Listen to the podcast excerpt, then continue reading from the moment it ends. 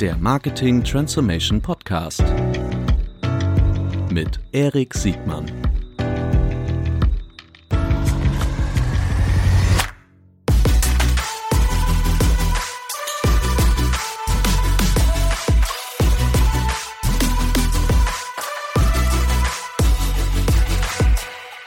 So, herzlich willkommen bei, mal wieder beim D3Con Podcast. Wir sind heute mal wieder zu dritt hier und zwar wieder mal mit dem bekannten Gesicht, das ihr schon gesehen habt. Erik Siegmann ist mal wieder als Co-Host dabei. Das ist auch mal wieder eine Co-Produktion sozusagen mit dem Marketing Transformation Podcast, den Erik seit ein paar Wochen macht. Ich höre das auch gerne. Kann man, kann man auch den D3Con Podcast Hörern empfehlen. Ist total sinnvoll, muss man sich anhören. Sehr gut. Und herzlich willkommen zum Marketing Transformation Podcast. Heute auch mit Thomas Promny, äh, mit seiner Nischenveranstaltung zum Thema äh, den Future of Digital Advertising. Ja, Freut schön, schön, dass du äh, wieder dabei bist und wir das gemeinsam machen können, Erik. Sehr coole Sache. Und ähm, natürlich sollten wir nicht vergessen, auch unseren Gast, den wir ja heute so ein bisschen ähm, äh, in die Zange nehmen. Also ich wollte es gerade nicht so formulieren, aber schön, dass du das irgendwie doch ja. gemacht hast. Ja. ähm, und zwar Daniel Grötzinger. Herzlich willkommen. Cool, dass du da bist. Ja, vielen Dank euch beiden für die Einladung. Ich freue mich drauf. Cool. Daniel Grötzinger, erzähl noch mal kurz, wer du bist und was du so machst. Äh, ja, äh, namentlich habe ich mich schon vorgestellt. Ich äh, bin heute Partner bei Parklane Capital. Das ist eine M&A-Boutique, die spezialisiert ist auf äh, M&A-Beratung für Digital Growth Companies und Agenturen, Beratungen, äh, Mediahäuser. Ähm, mein persönlicher Hintergrund ist, dass ich äh, 15 Jahre auf der Gründerseite gewesen bin. Ich habe äh, 2000 nach einer ganz kurzen Zeit in der Unternehmensberatung damals GetGo gegründet, ein Online-Ticketing-Unternehmen, ähm, gemeinsam mit äh, ein paar Kollegen, unter anderem dem Björn Söder, der später dann Parklane gegründet hat. Ähm, da komme ich dann gleich vielleicht nochmal drauf zurück. Ähm, und äh, das Unternehmen ist super gelaufen, haben wir später an CTS Eventim verkauft. Ähm, also GetGo ist heute wahrscheinlich nicht mehr den Hörern unbedingt ein Begriff, aber Eventim ist im Prinzip, was wir damals gemacht haben, ist das, was Eventim heute im Endkundengeschäft macht oder zumindest ist es der Nukleus dafür gewesen. Ähm, dann, äh, Obwohl es GetGo immer noch als Marke sogar gibt, ne? Ja, genau. Ich gucke immer wieder drauf. Ähm, und, und wunderst dich. Und wundere mich, genau. Und bis vor zwei Jahren äh, war, war es sogar auch noch noch der äh, ganz alte HTML-Code sozusagen. Äh, Aber heute ist GetGo nicht mehr nur eine Marke, sondern im Grunde das Rückgrat von CTS-Event. So kann man das sagen, so kann man das sagen. Ähm, und äh, aus der Erfahrung heraus, äh, Tickets ähm, war ein super spannender Markt. Ähm, wir haben damals sehr viel Performance-Marketing gemacht. Das war ja noch total in den Kinderschuhen. Äh, ihr kennt das ja, ihr wart ja damals auch schon beide sehr aktiv in der Branche. Ähm, haben wir, wie gesagt, viel Performance-Marketing gemacht und dann äh, quasi so eine Art Spin-off gehabt. Also gedanklich war es ein Spin-off. Wir haben damals die ursprünglich GFEH genannte Performance Marketing Agentur gegründet, später Unique Digital, ähm, wo wir 2003 angefangen haben, Performance Marketing als äh, Agenturdienstleistung anzubieten. Ähm, das habe ich zusammen gemacht mit dem äh, Christoph Schäfer, der später auch Performance Media noch gebaut hat. Ähm, dann eben auch mit, mit Björn Söder und dem Burkhard Funk, der heute äh, Professor an Lüneburg ist äh, und für Wirtschaftsinformatik dort. Das ist super gelaufen, ähm, war natürlich auch eine klasse Zeit für Performance Marketing. Da war das in den Kinderschuhen und es hat sich äh, sehr stark entwickelt. Wir konnten davon profitieren und auch unseren Beitrag zu leisten. Das haben wir später an die WPP-Gruppe beziehungsweise an Syzygy verkauft. 2006 und 2009 war das. Ähm, genau, und äh, dann äh, ging es weiter auf der Gründerseite. Ich habe verschiedene äh, Unternehmen aufgebaut. Ähm, einige sind sehr gut gelaufen, andere so mittelmäßig. Hm. Ähm, war, war alles mit dabei. Online Gaming Company mit äh, Penner Game, das war mal das größte deutsche Browserspiel. Das ähm, erzählst du bestimmt auch gerne, wenn deine Großeltern fragen, was du so machst. Ne? Das ist immer noch ja. das sympathischste Thema. Also es, war super, es war ein super tolles Thema. Wir hatten damals äh, zwei 18-jährige Gründer, die das aufgebaut hatten und die auch sozusagen Mastermind hinter dem Spiel selber waren. Äh, Nils und Marius, äh, ganz, ganz, äh, zwei ganz tolle Jungs ähm, und äh, haben da ein bisschen geholfen, quasi das Unternehmen aufzubauen. Ähm, war sehr erfolgreich, war, wie gesagt, hat mal eine Milliarde PIs in der Hochphase, war super. Ähm, war aber, muss man dann auch sagen, äh, letztendlich ein One-Hit-Wonder. Ähm, ja, Gaming ist ja die Herausforderung, immer wieder gute Spiele zu entwickeln. Ähm, da äh, waren wir dann nicht ganz so gut drin, haben das Unternehmen dann aber sehr erfolgreich verkaufen können. Ähm, genau, und dann waren Family Social Network dabei und äh, verschiedene andere Unternehmen. Und dann äh, bin ich äh, vor gut fünf Jahren, äh, habe ich die Seiten gewechselt, wenn man so will, ähm, aus der Erfahrung heraus als Gründer und da einfach auch ein paar Transaktionen gemacht ähm, und dann auch als Business Angel in einige Unternehmen investiert, ähm, was mir auch viel Spaß gemacht hat und auch einige äh, ganz gut gelaufen sind. Ähm, wir hatten gerade ähm, vor ein paar Wochen äh, quasi aus dem alten Investment einen Börsengang mit Fiverr, die in den USA an die Börse gegangen sind. Da waren wir früh investiert mit Excel zusammen. Ähm, das habe ich mit dem Sven damals zusammen gemacht. Ähm, und äh, ja, das hat mir einfach viel, viel Spaß gemacht, das ganze Thema Transaktionale. Und äh, bin dann vor fünf Jahren äh, zu Parklane gekommen. Parklane selber ist knappe 15 Jahre alt, von Björn, den ich vorhin schon erwähnt habe, gegründet worden damals, hatte sich toll entwickelt und Björn wollte die Partnerschaft erweitern und da bin ich dann vor fünf Jahren als, als Partner und Gesellschafter mit eingestiegen und ja, kommen wir gleich, sicher gleich noch ein bisschen drauf, äh, war genau die richtige Entscheidung, macht äh, super Spaß, ähm, ist ganz toll, anderen Unternehmen zu helfen, wenn eine Transaktion ansteht, sei es eine Kapitalerhöhung oder ein Verkauf. Ähm, ja, äh, kommen wir gleich, glaube ich, noch mehr drauf. Aber ich, ich bin super glücklich mit der Entscheidung, macht echt richtig Spaß.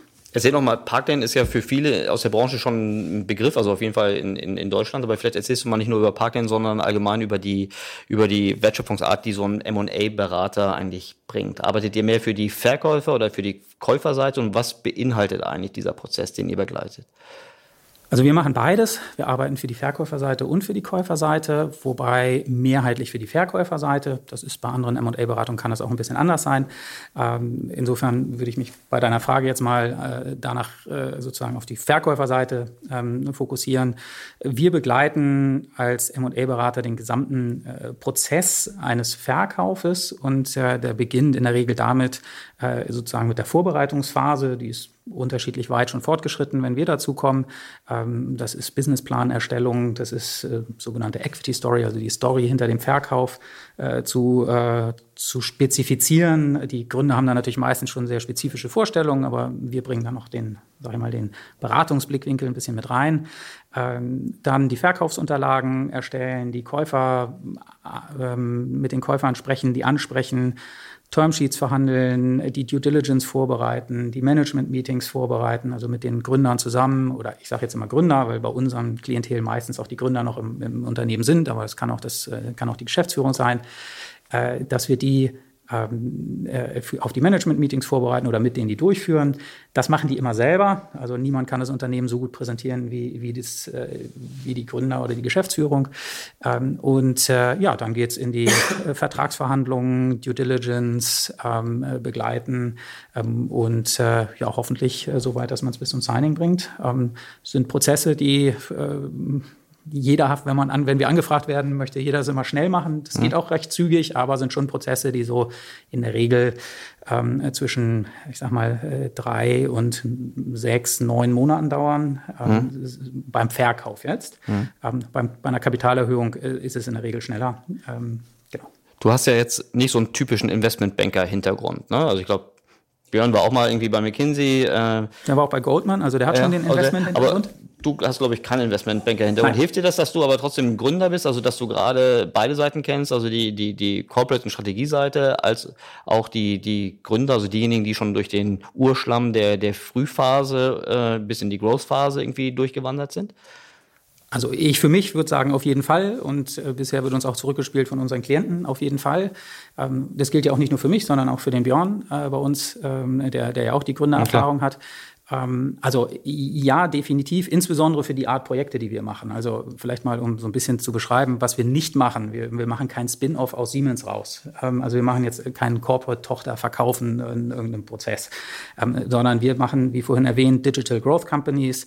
Äh, all das, was man, sage ich mal, so vereinfacht gesagt, all das, was man so auf äh, äh, Gründerszene oder deutsche Startups lesen würde. Das sind so Sachen, die wir auch machen würden. Nenn noch mal ein paar Namen, die du gemacht hast oder die ihr gemacht habt. Ja, wir haben äh, äh zum einen in dieser Digital Growth Bereich haben wir kürzlich gerade Honeypot verkauft, ganz tolle Transaktionen, Unternehmen aus Berlin, von dem Kaya gegründet, ähm, die der Tracy zusammen, die äh, im, im HR-Tech quasi ein Unternehmen aufgebaut haben und äh, super an Xing verkaufen konnten. War bisher die größte Transaktion in der Xing-Historie äh, für, für die. Ähm, wir haben aber auf der anderen Seite auch viel im Bereich Media ähm, also gerade so der Bereich, den du auch äh, betreust äh, mit deinem mit deiner D3Con-Konferenz, also viel Bereich gemacht, so ähm, Agenturen, Beratungen, AdTech, ist ja auch ein Thema, auf das wir vielleicht noch ein bisschen zu sprechen kommen wollen. Wir haben kürzlich Videobeat verkauft an Dance Ages, ähm, was äh, ein Hamburger Unternehmen so im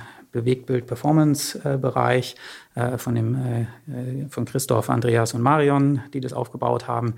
Ähm, dann haben wir ähm, Ende letzten Jahres auch ein interessantes Thema, äh, die Conium verkauft, eine große IT-Transformationsagentur, wenn man so möchte, mit 800 Leuten.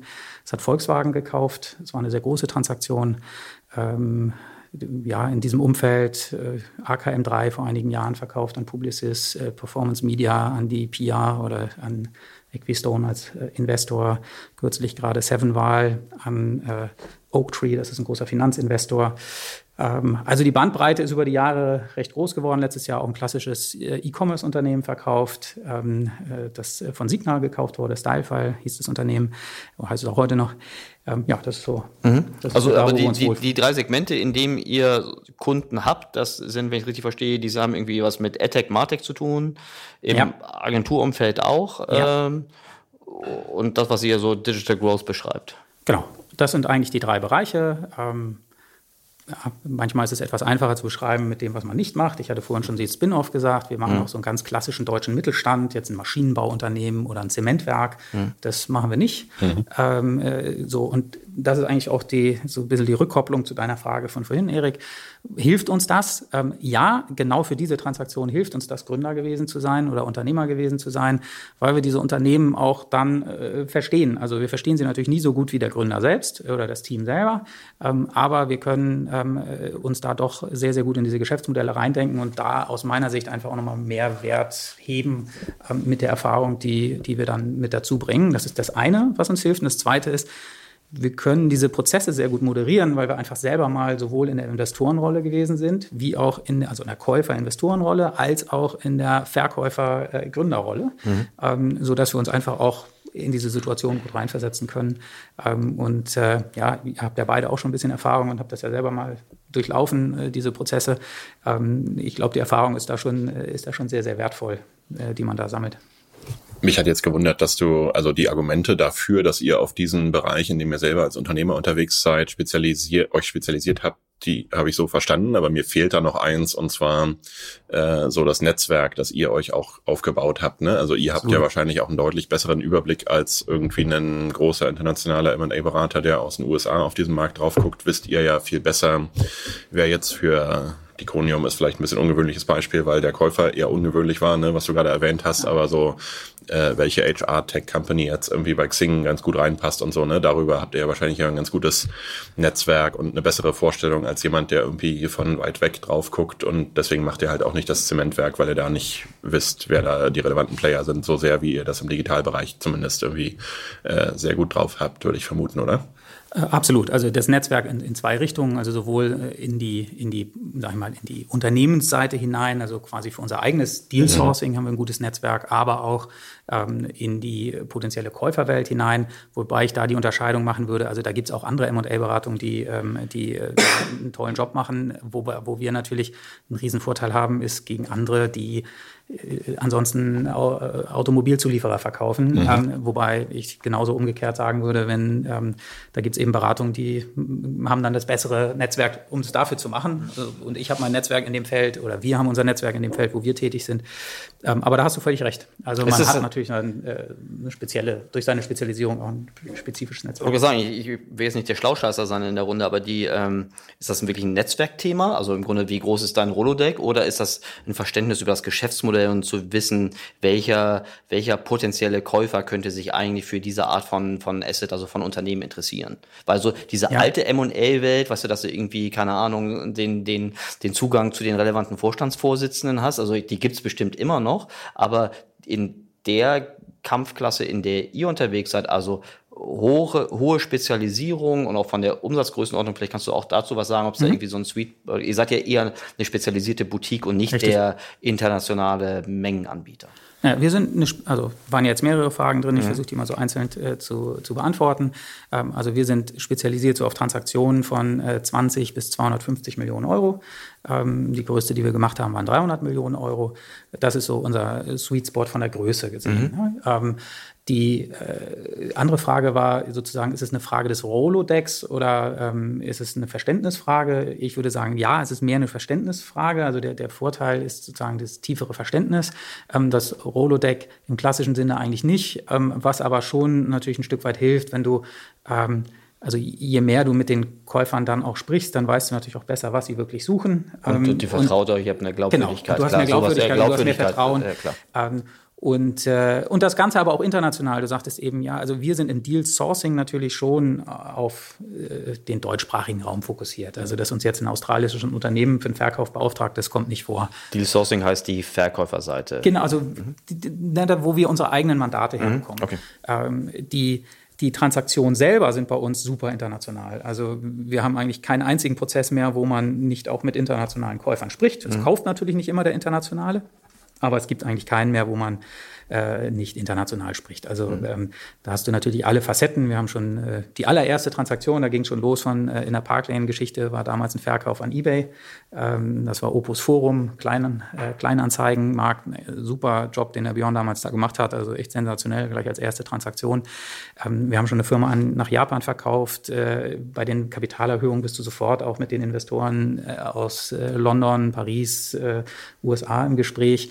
Ähm, also das, das ist bei uns, äh, was ist bei uns sehr, sehr international oder auch jetzt selbst so Transaktionen wie der Verkauf von Videobeat an Denso Aegis. Ähm, da sprichst du ja auch mit allen Ebenen oder zumindest sind alle Ebenen mit eingebunden. Ne? Denn so Aegis im Wesentlichen natürlich getrieben von der, damals von der Ulrike Handel hier aus dem, als, als Deutschland-CEO.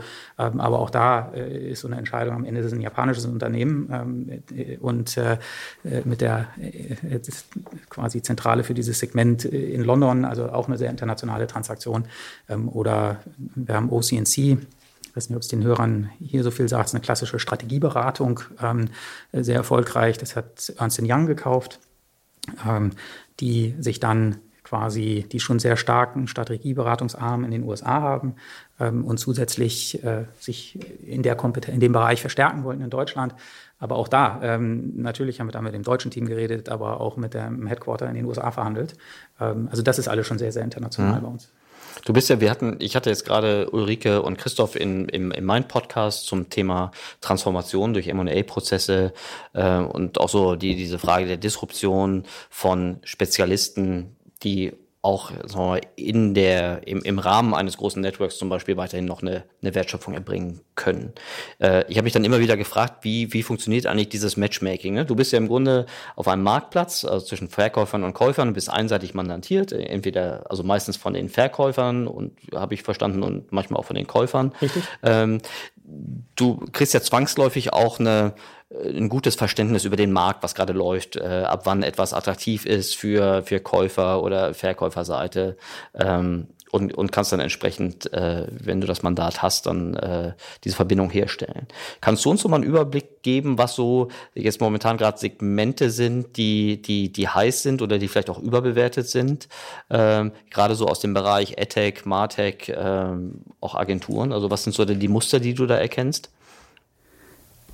Ja, muss ich vielleicht ein ganz klein bisschen ausholen, weil deine Einleitung eben war zu sagen, ähm, das hat auch mit digitaler Transformation zu tun. Also ja, auf jeden Fall, gilt natürlich für die Strategie. Das war nur eine Hypothese, genau. ne? Ja, also nee, die, die, die, Hypothese ist auch richtig, aber sie mhm. gilt eben nur, diese Hypothese, der Teil oder der, die Hypothese gilt für Strategen, mhm. weil ein klassischer Finanzinvestor hat ein anderes Interesse. Mhm. Also ein PE-Haus, was ein Unternehmen übernimmt, das will das letztendlich kaufen, größer machen, verkaufen. Ein also PE-Haus wie Private Equity Investor. Richtig, Private Equity Investor, ähm, der hat ja keine eigene Agenda, sich selber zu transformieren, sondern oder die Welt zu transformieren. Das oder die Welt egal. Ja, das kann ein Teil seiner Investmenthypothese sein, wenn er irgendwo rein investiert, mhm. weil er sagt, später kauft das ein Stratege. Das mhm. ist schon Teil seiner mhm. möglichen Investmenthypothese, aber ähm, er selber muss sich nicht transformieren. Ähm, wohingegen, ähm, du hattest Ulrike erwähnt, die Videobeat äh, gekauft haben.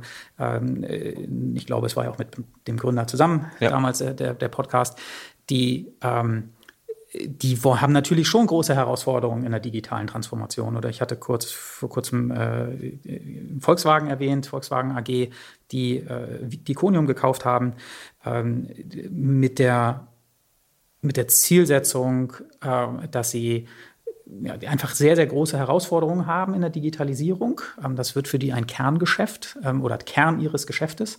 Ähm, und äh, da merken sie, dass sie das alleine nicht äh, schnell genug hinbekommen. Ich glaube, sie würden es vielleicht auch hinbekommen, aber nicht schnell genug.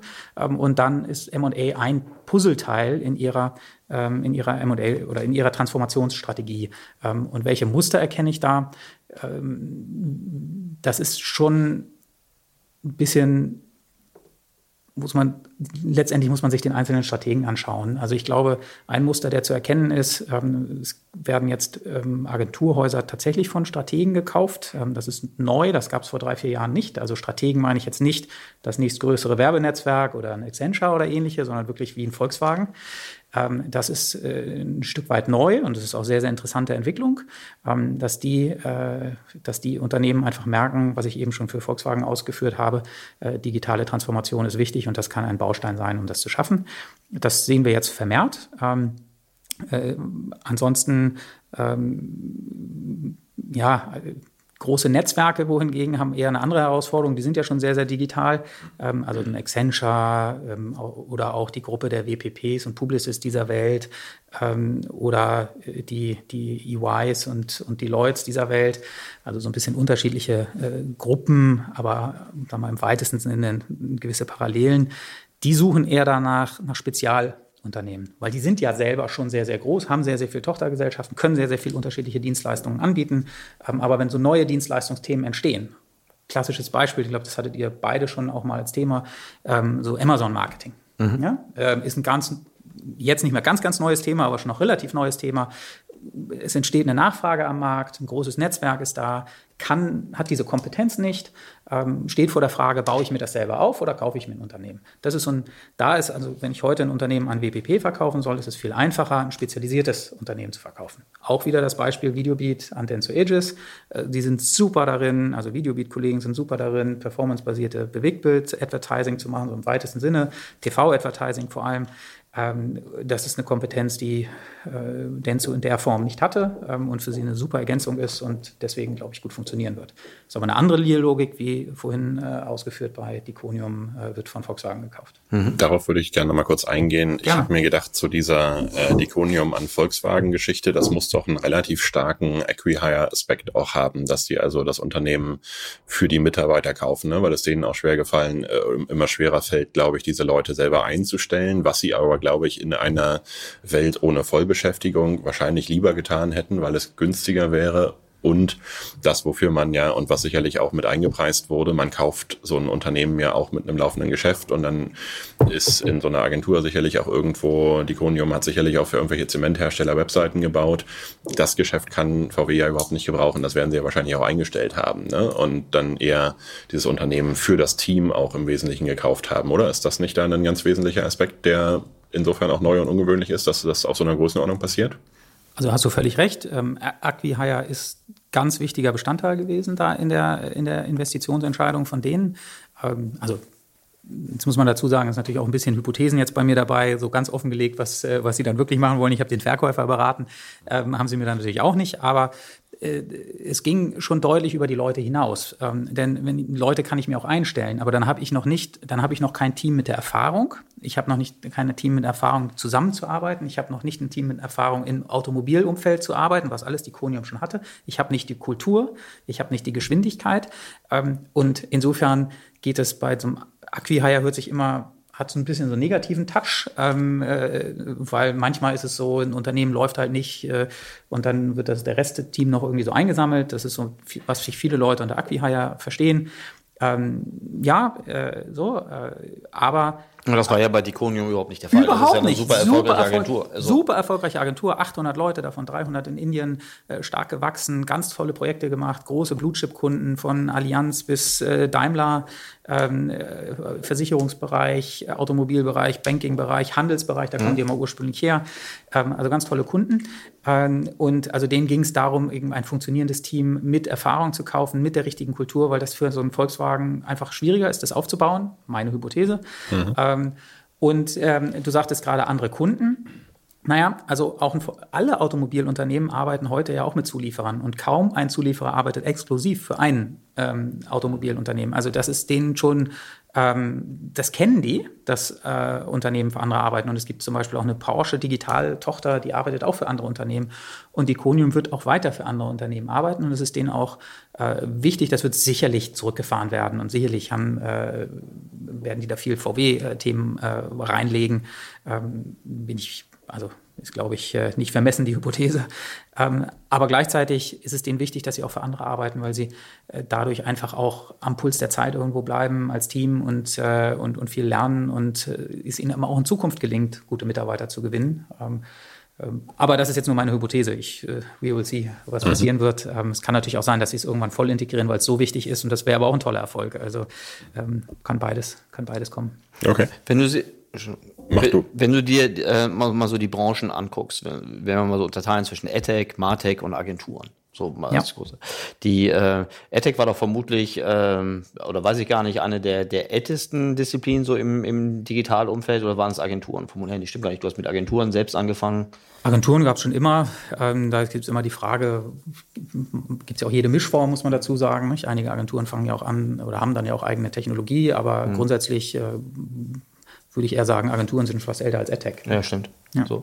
Ähm, kannst du da so Trends machen? Also ich habe jetzt verstanden, Agenturen, insbesondere wenn sie spezialisiert sind, äh, gehen dann in, zu Strategen oder in größere Netzwerke rein. Ähm, wie beurteilst du denn so den, den AdTech-Markt? Da gab es ja irgendwie, habe ich das Gefühl, so eine große Ernüchterung irgendwie vor einigen Jahren schon. Ja, also ich würde sagen, AdTech ähm, also ich glaube, ganz wichtig ist, sich dabei zu überlegen, was versteht man unter AdTech. Mhm. Ähm, und wenn ich das jetzt mal etwas enger fasse, also wenn es eher um sozusagen AdTech im engeren Sinne geht und nicht um MarTech, wo würde ich das sozusagen erweitert noch sehen? Das wären dann so CRM, E-Mail-Marketing, äh, Dinge, die ich eher dann MarTech zuordnen würde. Ähm, also im engeren Sinne AdTech, das ist schon schwierig geworden. Das Bid-Managing-Tool, den Ad-Server. Korrekt, äh, die DSP, ähm, mhm. ähm, so, da gibt's sicherlich ganz, ganz tolle Unternehmen. Mhm. Ähm, und äh, es gibt auch immer mal wieder, ähm, es gibt auch immer mal wieder äh, tolle Transaktionen. Ähm, aber so ins, insgesamt ist es aus reiner M&A-Perspektive äh, schwieriger geworden, weil es einfach gar nicht so viel, also er, es geht eigentlich damit los, dass es, aber na, ich will nicht sagen, es geht damit los, aber es gibt nicht so viele Strategen, die es am Ende kaufen können. Ähm, große Agenturnetzwerke, die wollen eigentlich technologieagnostisch bleiben, äh, die wollen sich nicht mhm. auf eine bestimmte äh, Technologie äh, stürzen. Ähm, und ansonsten habe ich einfach so dominante Player mit Google und Facebook, ähm, dass, äh, dass es darum herum nicht mehr so viele Strategen gibt. Ich meine, das sieht man auch, wenn man an die Börse schaut und sich, wer sind so die herausragenden äh, Player dann in dem Markt? Da sind ja auch viele, die mal erfolgreich waren, abgestürzt, wie in Rocket Fuel, ähm, die nicht mehr existent sind ähm, und ja durchaus mal sehr, sehr hoch an der Börse bewertet wurden.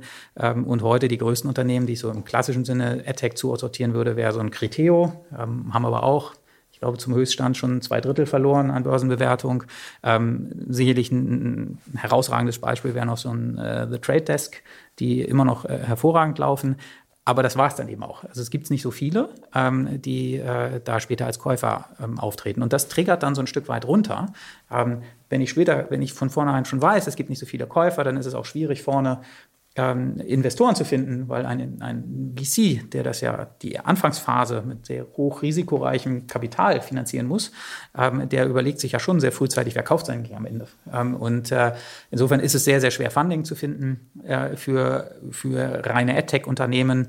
Ähm, also ganz bewusst, damit meine ich nicht Software as a Service, sondern mhm. Marketing Software as a Service Geschäftsmodelle, die ja auch, da gibt es ja viele, die super laufen, ähm, sondern im engeren Sinne AdTech, da, da ist es einfach, äh, ist, schon, ist schon schwer. Mhm. Ich fand ja einen, einen Namen, den du gerade noch nicht genannt hast, ich glaube, alles nachvollziehbar, was du gesagt hast, aber einen Namen, den du noch nicht genannt hast, gerade ist Adform und das finde ich immer wieder insofern interessant, ist ja auch immerhin ein europäischer Player, kein deutscher, ne? aber mhm.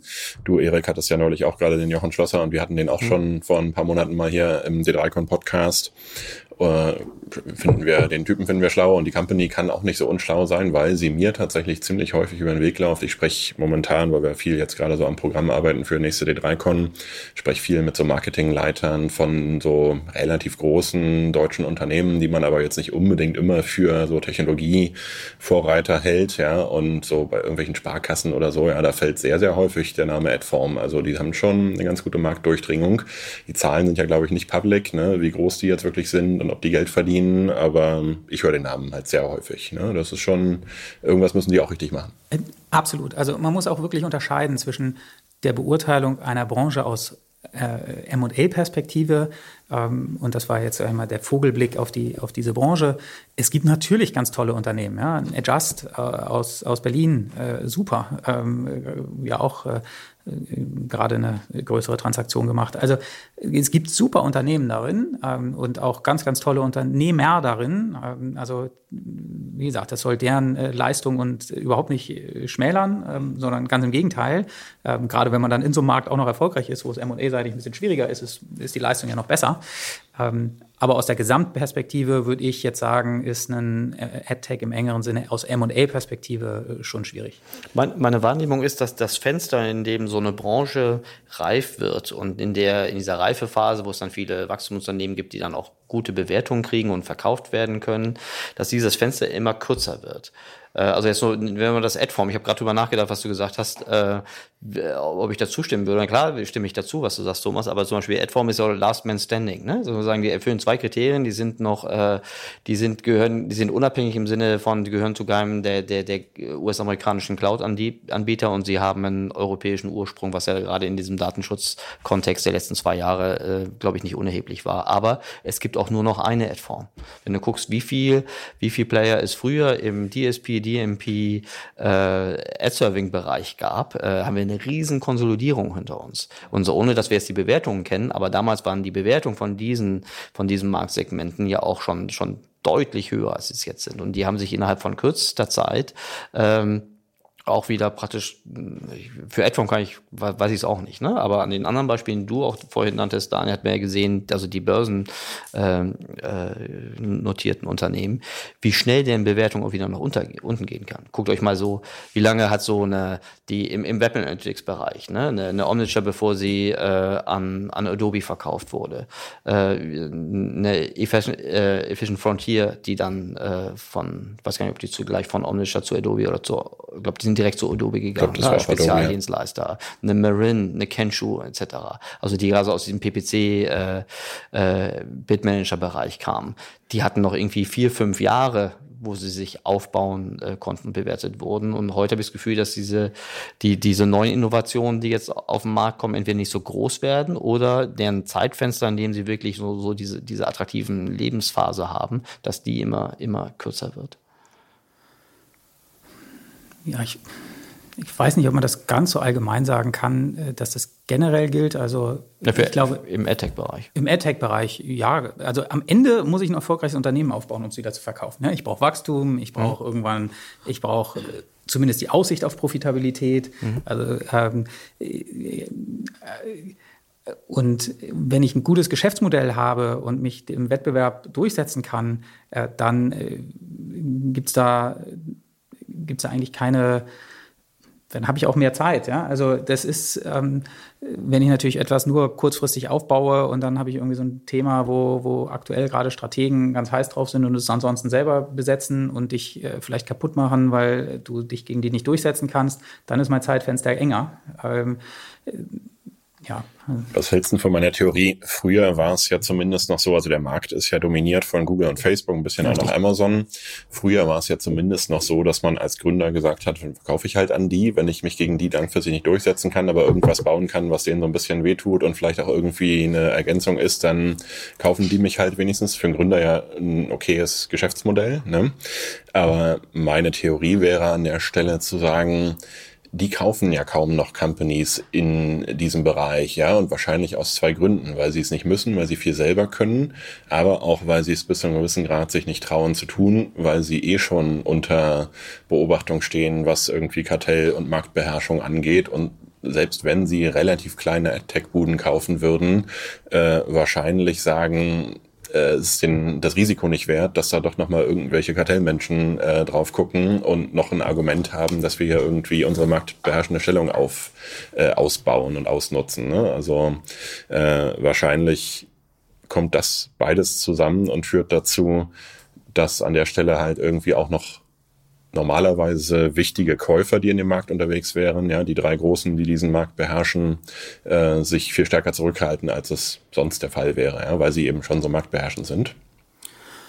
Ja, also ich, also ich unterstreiche das, ähm, dass die sich, dass es schwieriger ist, an die zu verkaufen. Da muss man auch nochmal hinzusagen, wir reden ja jetzt auch im Moment oder ich kann natürlich insbesondere auch für den für den europäischen äh, Markt da sprechen. Also ist auch immer etwas schwieriger noch äh, an, an jetzt Google oder Facebook aus Europa heraus zu verkaufen. Also gibt natürlich auch viele Beispiele, wo das geklappt hat, aber ist auch nochmal einen kleinen Tick schwieriger. Ich würde aber eher sagen, dass das daran liegt, ähm, dass die, dass sie das einfach nicht wirklich brauchen, weil sie die mhm. Kompetenz in-house schon haben und es auch selber bauen können. Und so ganz spezifische Themen, so im AI-Bereich oder KI-Bereich, wenn irgendwas neu entsteht und wo es ganz tolle Unternehmen gibt, die kannst du auch immer noch sehr, sehr gut an die verkaufen. Mhm. Und die sind dann ja in der Regel auch noch in der Größenordnung, wo das kartellrechtlich unproblematisch ist.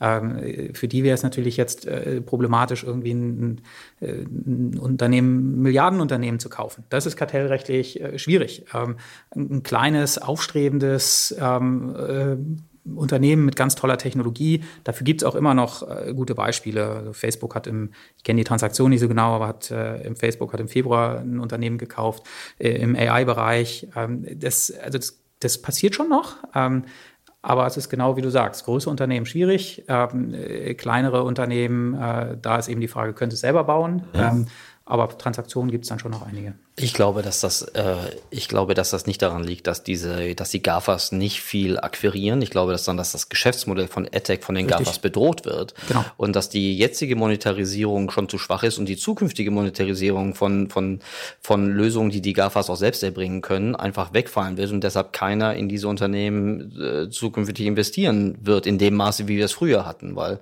also guckt euch an, was ist, also, was ist der größte Wettbewerber von der Adform? Das ist aber ganz klar, äh, im Wesentlichen Google vielleicht noch ein bisschen Adobe hier und da äh, äh, und noch ab und zu mal ein paar Nischen, aber für das, für das Kerngeschäft, so, äh, so mal was was gibt es dann noch für Lösungen, die ein großer ähm, GAFA-Player oder großer 360-Grad-Cloud-Anbieter nicht, nicht schon out of the box anbieten kann?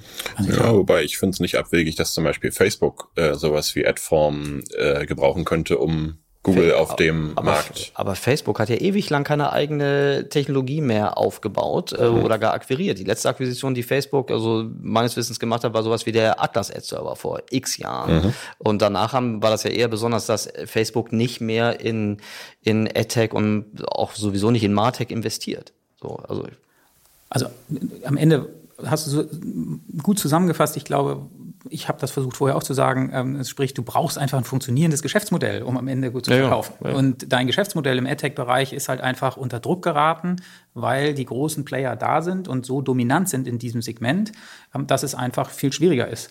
Ähm, wenn es dir trotzdem gelingt, kannst du es auch gut verkaufen. Ja? Ähm, das. Es ist auch die Chance für zum Beispiel für Martech-Sachen, ne? also Sachen wie, die halt ähm, äh, weil das, das, das, das von der GAFA dominierte Geschäftsmodell halt nicht mehr, nicht mehr zurückzugewinnen ist. Also muss man, glaube ich, ehrlich sagen, ne? der Drops ist ja gelutscht.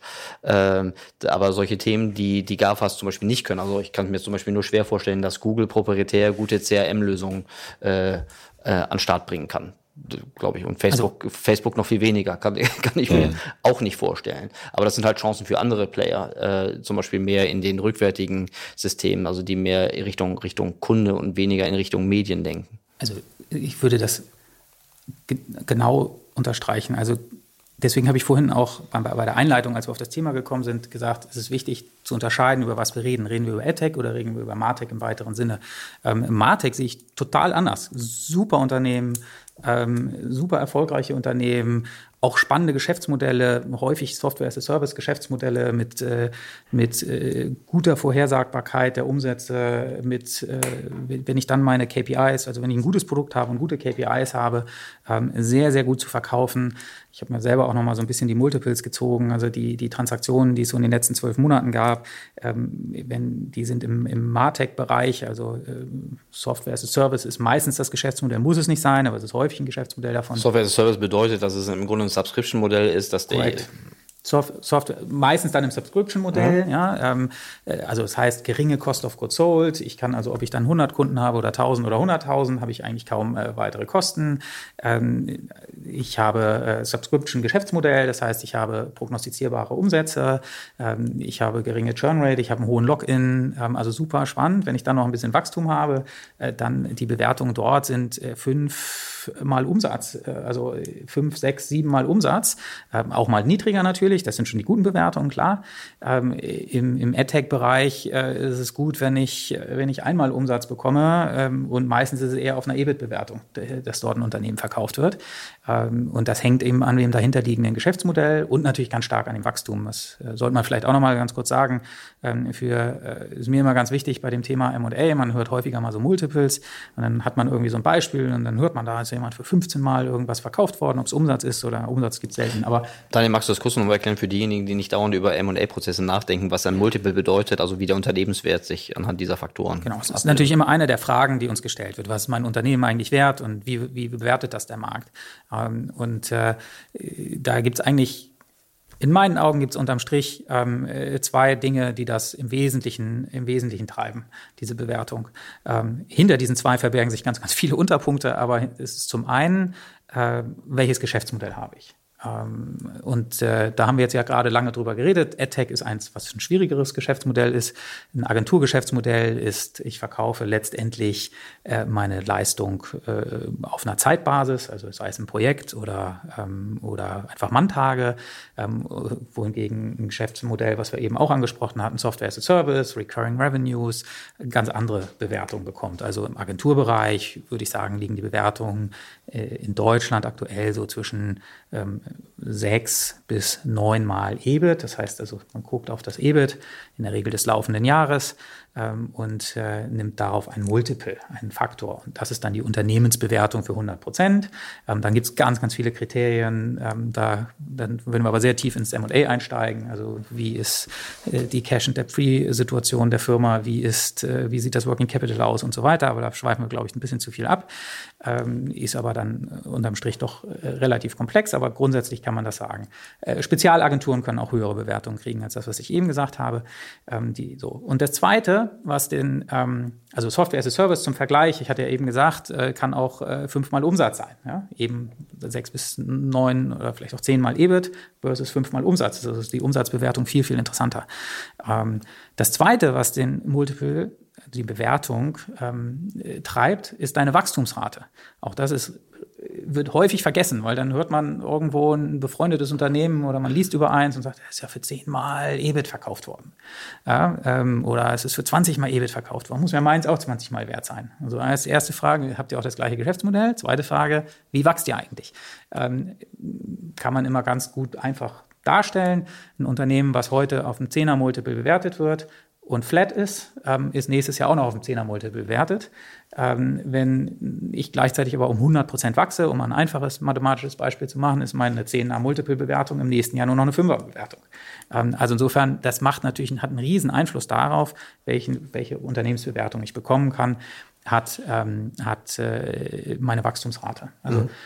Geschäftsmodell und Wachstumsrate sind im Wesentlichen die, und natürlich sind die ganzen anderen Punkte, die wir so indirekt schon angesprochen haben. Wie, wie sieht die Käuferlandschaft aus? Wie entwickeln sich technologische Trends? Kann ich das auch in fünf Jahren noch verkaufen? So gibt es ganz, ganz viele andere Faktoren. Aber das würde ich sagen, sind die zwei wichtigen. Mhm.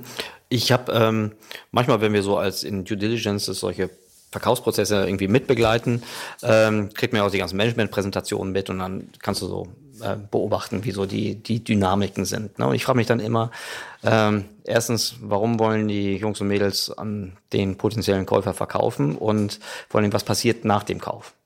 Ich frage mich das also aus so einer unternehmerischen Neugier, frage ich mich immer, naja, ähm, wenn dieses Unternehmen jetzt von diesem Käufer äh, gekauft wird, dann warten die noch ihren Earnout ab und danach ähm, müssen die alleine klarkommen. Ähm, kannst du das in, in deiner Rolle mit moderieren oder mit mit mit artikulieren, weil du siehst das ja Klar. auch, ne? Äh, also du siehst es vermutlich dramatisch besser, als ich das jemals könnte. Aber äh, das sind doch so offensichtliche äh, Mechaniken, die dann laufen. Ne? Es gibt einen Grund, warum jemand verkauft. Dann gibt es auch einen Grund, warum jemand äh, Unternehmer wurde und es gibt auch einen Grund, warum jemand zum Beispiel nicht dauerhaft in einem größeren Konzern, Netzwerk, wie auch immer bleiben möchte oder kann. Ähm, wie kannst du da, wie kannst du da wertstiftend moderieren?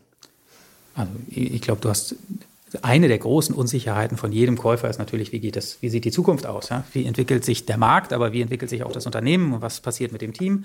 Ähm, also diese Unsicherheit oder die Frage zumindest ist nicht immer eine Unsicherheit, aber die Frage stellt sich jeder Käufer. Und würde ich mal sagen, als äh, wenn ich auf der Verkaufsseite bin, ist es eine meiner zentralen Aufgaben äh, als M&A-Berater, äh, diese Unsicherheit möglichst weit abzubauen ähm, und dem Käufer so viel Sicherheit wie möglich zu vermitteln, dass das eine ganz tolle Idee ist, dieses Unternehmen zu kaufen. So, auch da muss man jetzt wieder ein bisschen unterscheiden. Es ist halt relativ komplex, denn ein Finanzinvestor schaut da auch wieder anders drauf als ein Stratege der das kauft, um, ähm, um äh, das vielleicht bei sich zu integrieren. Ja, das, also das Kontinuum ist da relativ groß. Die Herausforderung im M&A-Prozess ist häufig, dass man in dem Prozess sogar mit beiden Parteien redet. Ja. Ich habe einen Interessenten von strategischer Seite und ich habe einen Interessenten von äh, quasi klassischer Finanzinvestorenseite. Der Finanzinvestor, ähm, der, äh, ähm, der kauft ja das Unternehmen nicht. Also in aller Regel kauft er das nicht. Ähm, PE in späteren Phasen kauft er das auch, aber jetzt einmal in den früheren Phasen investiert er in das Unternehmen. Da kauft er vielleicht mal Teile des Unternehmens, aber investiert äh, ansonsten in das Unternehmen und äh, bietet meistens Modelle, wo das Team sehr, sehr incentiviert an dem Unternehmen weiterhin beteiligt bleibt.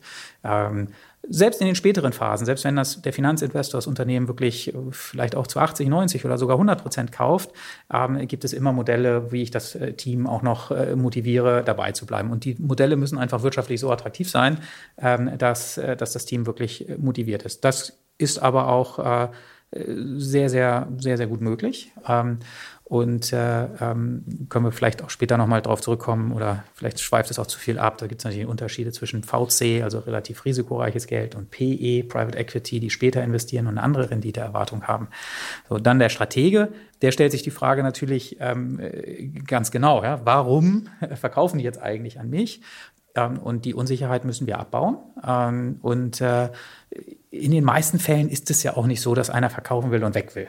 Also das ist immer die Befürchtung und klar die Frage. Zumindest noch nicht zum Zeitpunkt des Verkaufes, ne? Nein, sondern erstmal nach einem Jahr der, der neuen Richtig, Beziehung. und da gibt es äh, dann auch meistens ja auch Earnout oder häufig auch Earnout-Modelle, ähm, dass, äh, dass äh, ähm, also auch da kommt es wieder darauf an, ähm, welches Geschäftsmodell verkaufe ich gerade. Also wenn ich eine Agentur verkaufe, die häufig sehr people-driven ist, mhm. wo der Gründer oder das mhm. Team noch einen sehr hohen Einfluss auf den Erfolg der Firma hat, da sind die Earnout-Komponenten meistens viel größer als jetzt vielleicht beim Software-as-a-Service-Unternehmen, die schon im eingeschwungenen Zustand sind und schon laufen, wo vielleicht der Gründer nicht mehr so wichtig für das Unternehmen ist, wie es vielleicht bei einem Agenturbusiness ist.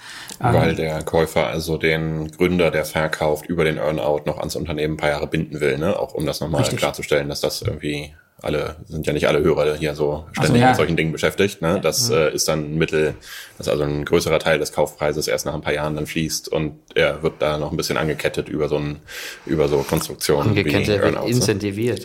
Dem so kann man es auch nennen. Darüber hinaus Luft, Lust gemacht. genau. genau. Also äh, gut, dass du den Hinweis nochmal bringst. Entschuldigung, wenn ich da teilweise zu viele nee, äh, Fachbegriffe sich so ein, äh, einschleichen. Ist ja normal, du lebst ja in der Welt, aber nicht alle unsere Hörer. Ne?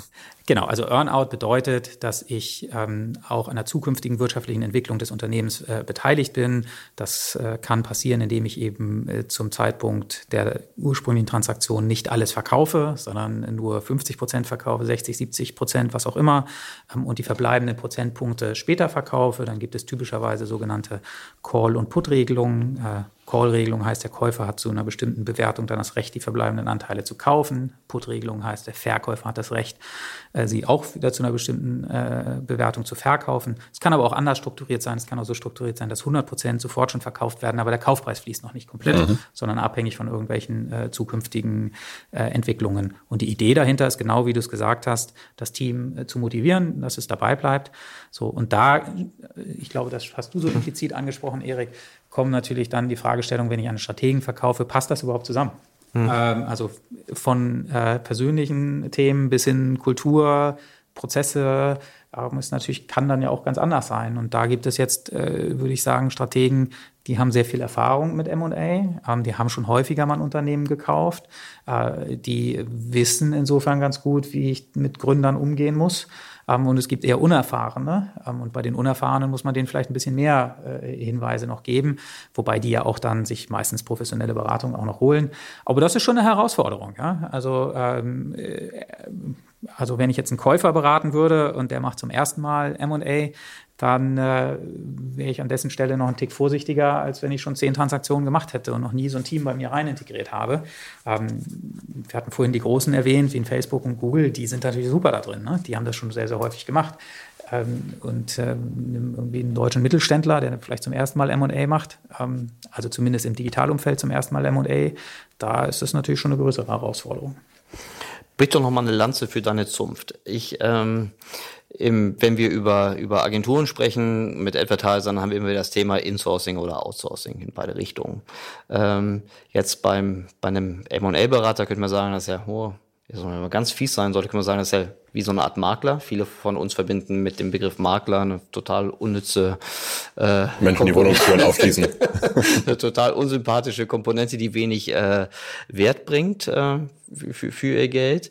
Ähm, Gibt es überhaupt den, gibt es auch Prozesse, wo, wo, wo ernsthafte Verkäufer so, so einen Prozess ohne M&A-Berater machen? Und wenn, wenn ja, warum? Und was ist dein, was ist deine Hypothese, warum oder deine Erfahrung, warum M&A-Berater im Allgemeinen total Sinn machen in so einem Prozess?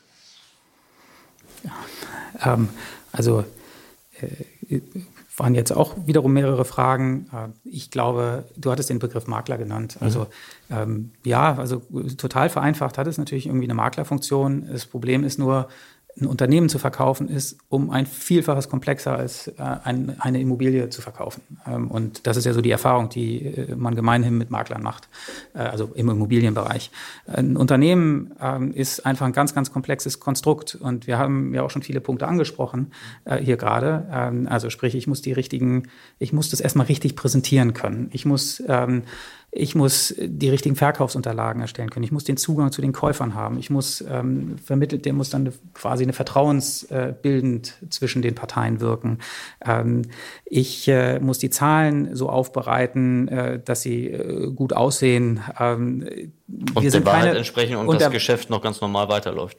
Das ist korrekt, ähm, aber ich sage den Klienten immer, wir sind, wir sind auch keine Wirtschaftsprüfer, ähm, also wir unterliegen mhm. jetzt nicht den Regularien eines Wirtschaftsprüfers. Mhm. Ähm, wir sind schon auch dafür da, das Unternehmen äh, positiv aussehen zu lassen, ohne zu lügen. Ja, mhm. äh, und das ist schon, äh, das ist schon schwierig. Fantasie wecken. ja, die Fantasie wecken, absolut richtig. Du musst ja. die Fantasie wecken ähm, und äh, ich glaube, am Ende die bessere Zunft äh, oder die bessere Lanze für uns brechen könnte, könnten da die ehemaligen Klienten. Es ist einfach hochkomplex ähm, und auch so Sachen nachher, ich hatte es von so nebenbei erwähnt, das Working Capital richtig zu äh, definieren und äh, die Regelungen für Cash and Debt Free. Das bedeutet, ähm, da kommen wir vielleicht ein bisschen zu weit ab vom Thema, aber ähm, sind alles Themen, die in dem, in dem M&A-Prozess eine große, große Rolle spielen. Ähm, und äh, deswegen dauern die Prozesse auch ein Stück weit äh, ein paar Monate häufig. Hm, also ich hätte auch gedacht, dass die, das, Entschuldigung, ich, ja. ich hätte auch gedacht, dass allein die Marktkenntnis, ne, so ein Richtig. Unternehmen verkaufe ich ja nur in der Regel einmal vielleicht alle 20 Jahre so. Ne? Ähm, und ich weiß ja gar nicht, was gerade läuft. Ne? Ich habe ich hab überhaupt keinen Benchmark oder wenig Erfahrung und rein in der Verhandlung. Ne? Ich wäre vermutlich viel zu nervös in so einem Prozess, äh, um das irgendwie ausreichend gut meine Opportunitäten waren, irgendwie durchzusetzen. Ich glaube, da hast du mehrere gute Stichworte genannt. Also das eine ist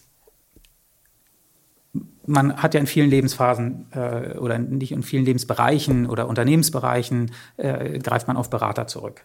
So, wir sind in einem Markt, in einem Bereich tätig. Dein Unternehmen kannst du nur ein einziges Mal verkaufen. Wenn es weg ist, ist es weg. Ja, wenn du irgendwie ein Kostenoptimierungsprogramm machst oder eine neue Strategie und holst dir dafür Berater, dann kann das auch mal schiefgehen. Das ist ärgerlich, das hat dich viel Geld gekostet, aber du kannst einen neuen Berater nehmen oder das nochmal selber machen. Verkauft ist verkauft. Gibt's, gibt's nicht nochmal. So, also jeder Fehler ist da richtig teuer. So, wenn du also etwas machst, was für dich extrem wichtig ist ähm, und der Fehler dich richtig teuer, richtig viel Geld kostet, solltest du auf die besten Berater setzen. Also das, äh, also wenn mich mein bester Freund fragen würde, ob er sein Unternehmen mit oder ohne Berater verkaufen würde, würde ich sagen, auf jeden Fall mit Berater, ähm, der das einfach schon häufig gemacht hat. Dann hast du einen zweiten Punkt angesprochen wir sind nicht emotional in dem Prozess. Ähm, der Gründer ist immer emotional ähm, oder der Gesellschafter. Es ist nicht nur der Gründer, sondern es ist der Gesellschafter. So, der nächste Grund ist, die, Stimmt, die Interessen meistens ist es ja auch so, dass es mehrere Gesellschafter gibt. Nicht immer, aber meistens ist es so, dass es mehrere Gesellschafter gibt. Die haben auf einmal auch unterschiedliche Interessen. Das können Finanzinvestoren sein, die da investiert sind. Mhm. Das können die Gründer selber sein. So, auch die müssen wir moderieren. Wir sind dann ja für alle tätig ähm, und meistens zumindest und ähm, das zu moderieren. Also diese Emotionalität rauszunehmen ähm, oder zumindest, wir nehmen sie nicht raus, wir federn sie ab. Wir können ähm, äh, wir können da sehr, sehr stark helfen. So, das nächste Punkt, der nächste Punkt ist, wir hatten das Thema Earnout angesprochen. In der Regel ist es ja so, dass, dass das Unternehmen äh, dass ich als Gründer oder als Management hinterher dabei bleibe. So, wenn ich mich aber über diesen M&A-Prozess schon so zoffe, wie soll dann hinterher eine Zusammenarbeit funktionieren? Also wir federn auch das ab.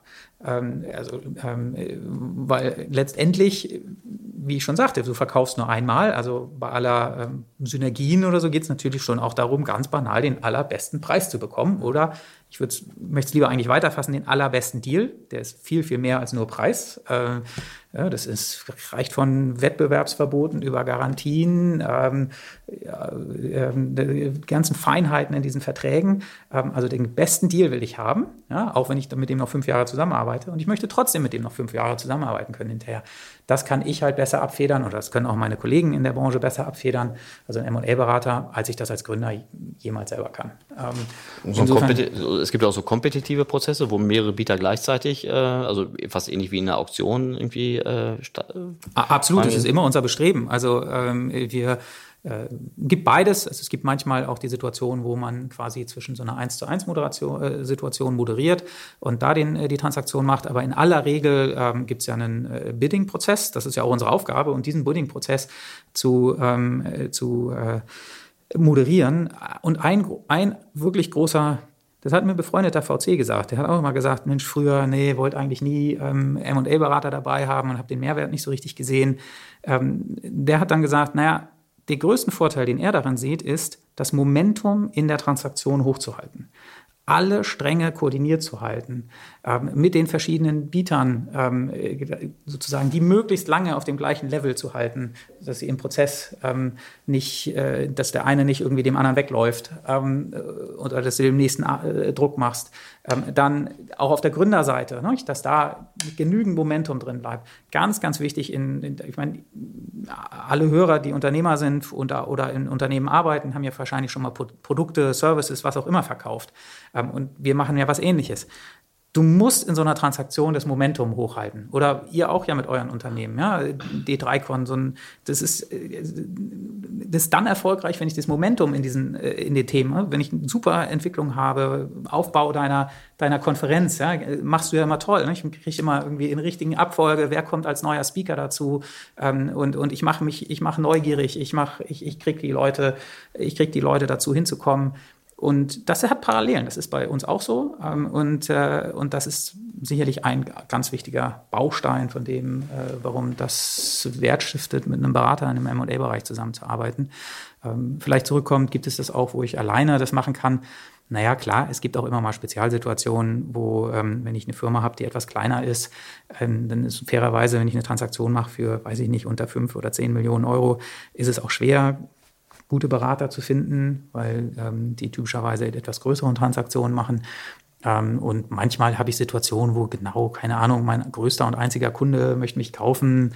Ähm, und dann geht es vielleicht auch mal mit einem Anwalt, ja, ähm, mhm. der sich richtig gut in Gesellschaftsrecht auskennt. Anwalt statt einem Berater. Ja, mhm. vielleicht. Also selbst da würde ich aber, ich, ich würde immer trotzdem nochmal mit einem Berater sprechen da, aber aber mhm. gibt es natürlich solche Situationen, die auch dann hinterher eine gute Transaktion gemacht haben.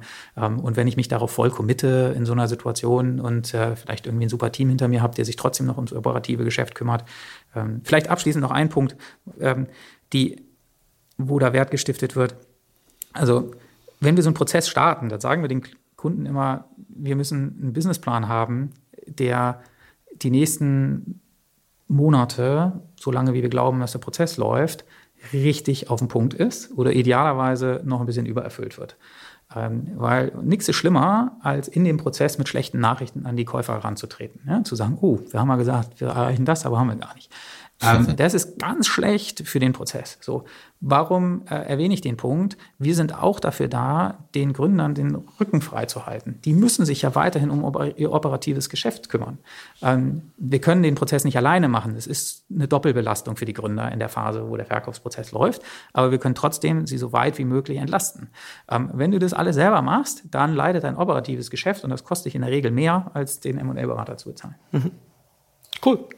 Wir haben jetzt schon ganz schön lange gesprochen, aber ich hätte noch eine kleine Abschlussfrage. Mich würde nochmal interessieren. Wir haben jetzt sehr viel und lange über die Erfolgsgeschichten gesprochen, ne, welche äh, ganzen Businesses ihr erfolgreich verkauft habt. Ähm, du siehst ja noch ein Vielfaches mehr an Unternehmen, die ihr am Ende nicht verkauft habt, entweder weil ihr den Deal nicht bekommen habt oder den Auftrag, das Mandat, oder weil ihr es auch abgelehnt habt, weil ihr irgendwie äh, das Gefühl habt, dass es nicht gut genug ist oder dass es nicht irgendwie erfolgsversprechend genug war. Mhm. Mich würde interessieren, ob du eine Theorie hast äh, dafür, warum manche äh, Digitalunternehmen erfolgreich sind und ob es spezielle Gründe gibt, warum Digitalunternehmen vielleicht auch nicht erfolgreich sind. Ja? Also ich habe dazu neulich mal eine lustige Statistik gelesen, die sagte, da ging es aber um Early Stage, das sind ja nicht so die Themen, die ihr so besonders seht, aber im Early Stage war der Hauptgrund, warum Unternehmen äh, scheitern, dass sie was bauen, was die Welt nicht braucht. Ja? Fand ich ganz witzig. Ja? Ähm, also so im Frühstadium, in den ersten zwölf Monaten oder so, scheiterten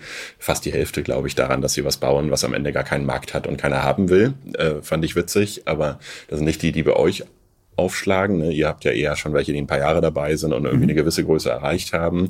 Aber von denen scheitern ja auch noch viele. Ne? Hast du da eine, äh, eine Idee oder irgendwie eine Erfahrung gewonnen in den Jahren, in denen du das machst? Äh, Gibt es da Gemeinsamkeiten? Woran scheitern Unternehmen, die ihr am Ende nicht verkauft habt? Okay, also dann würde ich jetzt mal sagen, also Du musst keine Namen nennen. Nee, nee, nee, nee, ach, was, nee, mir geht es eher darum, scheit, du meinst scheitern als Unternehmen scheitern, nicht mhm. der M&A-Prozess scheitern. Also mhm. Ich kann ja auch ein erfolgreiches Unternehmen haben und trotzdem scheitert der M&A-Prozess. Mhm. Ähm, da gibt es dann meistens ganz viele Gründe. Das kann auch sein, dass der Verkäufer einfach gar nicht mehr verkaufen will. Mhm. Ähm, nee, schon eher die Unternehmen, die genau, nicht die Unternehmen, die Unternehmen, die nicht funktionieren, ist eher, würde ich mal sagen, meine Erfahrung, eine gemischte Erfahrung oder sozusagen, das basiert, die Antwort basiert auf der Erfahrung als Unternehmer mhm. ähm, und als M&A-Berater mhm. ähm, oder als Marktteilnehmer. Ähm, die, also ich würde sagen, äh, ähm, also das Wichtigste ist die Exekution ähm, von, von der Idee, die ich habe. Ähm, da spielt auch das mit rein, was du gerade sagtest. Ich glaube, das verbirgt sich so ein Stück weit hinter der Statistik. Ich, ich baue irgendwas, was die Welt nicht braucht. Ähm, ich würde sagen, ähm, ich würde aber auch sagen, du hast relativ viele Unternehmen, die ganz coole Produkte bauen, einen Service bauen. Das ist in meinen Augen gerade so im Early-Stage-Bereich, kommt das daher, dass ich dedicated äh, Gründer habe, die häufig so ein Background haben in dem Themengebiet, wo sie jetzt dann gründen ähm, oder in der Entwicklung, weil sie gute Softwareentwickler sind oder aus dem Produktmanagement von irgendeiner Firma kommen und die bauen irgendwas Tolles. Und nehmen wir mal an, sie bauen auch das Richtige. Also sie bauen auch etwas, was der Markt auch vielleicht braucht. Ähm, so, und dann ähm, ist ja trotzdem die Erfolgswahrscheinlichkeit gering. Es ist einfach Gründung, äh, VC, Neugründung, also dann VC finanzieren und so weiter. Es ist einfach, ähm, die meisten Unternehmen scheitern. Das ist einfach pure Statistik. Ähm, die, ich glaube, dass dann viele auch dran scheitern ähm, in der Skalierung. Das heißt, ich habe dann zwar ein tolles Produkt, aber ich habe eine Herausforderung, das zu verkaufen. Ähm, und häufig ist das etwas, was das Unternehmen, äh, das Gründerteam nicht in seiner DNA hat, weil sie eben vorher Entwickler waren oder Produktleute waren oder aus diesem Markt kommen, aber nicht so richtig ähm, gut verkaufen können. Ähm, und dann baue ich eigentlich, wenn ich dieses Produkt schon habe, muss ich ein Unternehmen aufbauen, was eigentlich zu einer B2B-Vertriebscompany wird, also zumindest in den Feldern, die wir jetzt heute besprochen haben. Also wenn ich jetzt nicht, also beim B2C-Unternehmen ist es ein bisschen was anderes, aber ähm, die, die, die Themen, die wir heute adressiert haben. So, und das ist einfach eine ganz andere Herausforderung ähm, und das ist, spielt alles so in das Thema Exekution rein. Also ich würde sagen Exekution und das hängt häufig an den richtigen Leuten, ähm, die ich brauche, die die nicht haben. Ähm, und dann muss man auch immer so ein bisschen sagen, bin ich auch der Richtige für die jeweilige Phase des Unternehmens. Ich kann ganz toller Gründer sein und mache das Unternehmen stampf aus der, ähm, äh, stampft es sozusagen aus dem Boden und habe auch ein tolles Produkt gebaut. Aber das dann zu skalieren, ist einfach eine ganz andere Herausforderung. Und da gibt es natürlich ganz tolle Beispiele, egal wie man ihn jetzt sieht, so ein Mark Zuckerberg, ja, von 0 auf 100, ja, und alle durch alle Phasen irgendwie der CEO und äh, macht, äh, unterm Strich ist er extremst erfolgreich. Ähm, so, aber dass ich jetzt sozusagen von von äh, von Gründung bis äh, die Größenordnung in allen Phasen der richtige bin, um das zu führen. Das ähm, muss ja nicht so sein. Ähm, ich nehme mal so ein Beispiel aus dem Fußball, ja, nur weil ich irgendwie die, äh, die C-Jugend meiner Tochter trainieren kann, äh, also was ich nicht tue, aber äh, sie haben einen tollen Trainer, äh, kann ich nicht, ähm, kann ich nicht unbedingt äh, Bayern München trainieren, ja? Oder ich würde sogar sagen, nur weil ich oder selbst Fußball spielen. Oder selbst Fußball spielen, ja, das ist, ja, genau, das kann ich auch nicht. Ähm, äh, das mache ich gerne, aber ich kann es nicht. Die ähm, äh, also das ist dann eben auch noch eine Frage. Also ich würde sagen, Exekution, Exekution, Exekution. In den seltensten Fällen ist es die Idee alleine, die dich erfolgreich macht. Ähm, und hinter Exekution verbirgt sich sicherlich das Thema, habe ich auch das richtige Produkt entwickelt? Habe ich die richtigen Leute? Kann ich skalieren? Kann ich B2B-Sales aufbauen? Das sind so die Themen, wo ich sagen würde, ähm, äh, die sehr, sehr wichtig sind. Und dann kommt noch so ein Nebenthema, nur weil du jetzt, weil ich natürlich auch so ein bisschen die M&A-Perspektive habe, ist auch wichtig, das richtige, also Cap-Table-Management zu machen, also dass ich so die richtigen Grunden in der richtigen, zum richtigen Zeitpunkt mache. Ähm, das ist auch noch nicht unerheblich für den Erfolg. Also die anderen Sachen sind noch wichtiger, ähm, aber ähm, das spielt natürlich auch noch eine Rolle. Ich muss also den Kapitalzugang haben, ich muss den richtigen Kapitalzugang zum richtigen Zeitpunkt haben, ähm, also nicht zu früh irgendwie ähm, äh, komische Leute mit einem äh, mit viel zu viel Rechten in meinem Unternehmen als im Cap Table haben. Das, äh, aber das ist eine Nebenbedingung, ähm, mhm. nur eine, die dann wiederum so ins M&A Feld äh, im M&A Feld ist.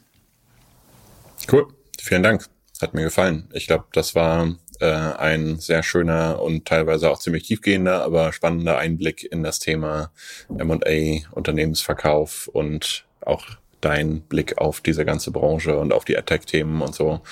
Fand ich sehr sinnvoll. Vielen das, Dank dafür. Das war super spannend. Vielen Dank. Ich habe auch wieder viel gelernt. Ähm, und man kann dich ja auch äh, spätestens am 31. März und am 1. April auf der D3Con äh, ansprechen. Ist das richtig? Ah, absolut. Auf der D3Con bin ich auf jeden Fall wieder mit dabei. Und äh, ja, äh, euch beiden vielen Dank für die Einladung. Ähm, hat mir Spaß gemacht. Äh, war die Premiere und äh, für einen Podcast, aber sehr, sehr spannend. Hast gut gemacht. Das hat man dir nicht angemerkt. Du Überhaupt. hast das sehr, sehr souverän. Medienprofi. Ja. ja, ihr habt das einfach hervorragend moderiert. Ja, also vielen Dank euch beiden. Wir danken dir. Cool. Bis bald und viel Spaß noch.